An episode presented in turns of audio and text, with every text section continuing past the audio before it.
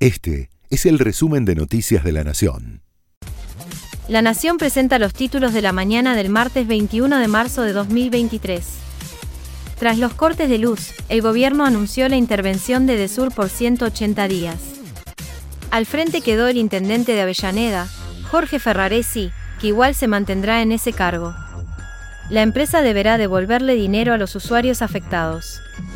Y la medida habilita a que la ciudad y la provincia de Buenos Aires se integren al proceso con sus propios representantes. Anuncian un nuevo paro de colectivos de 24 horas para el jueves. La lista azul de la Unión Tranviarios Automotor anunció un paro nacional de colectivos de 24 horas. Será el próximo jueves, 23 de marzo. La medida se hace en reclamo de una paritaria única para todo el país, con un sueldo inicial de 350 mil pesos. La reforma de la jubilación prometida por el presidente Emmanuel Macron, que eleva la edad del retiro de 62 a 64 años, quedó definitivamente adoptada en Francia, tras el fracaso de las dos mociones de censura promovidas por los grupos de oposición en la Asamblea Nacional.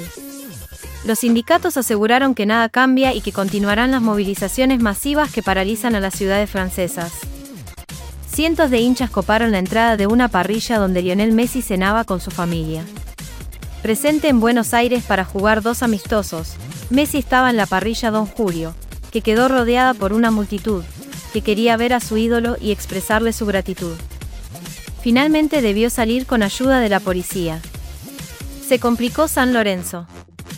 Jugó mal, perdió 1 a 0 ante Newell's y quedó fuera de la punta de la liga, que ahora comanda River.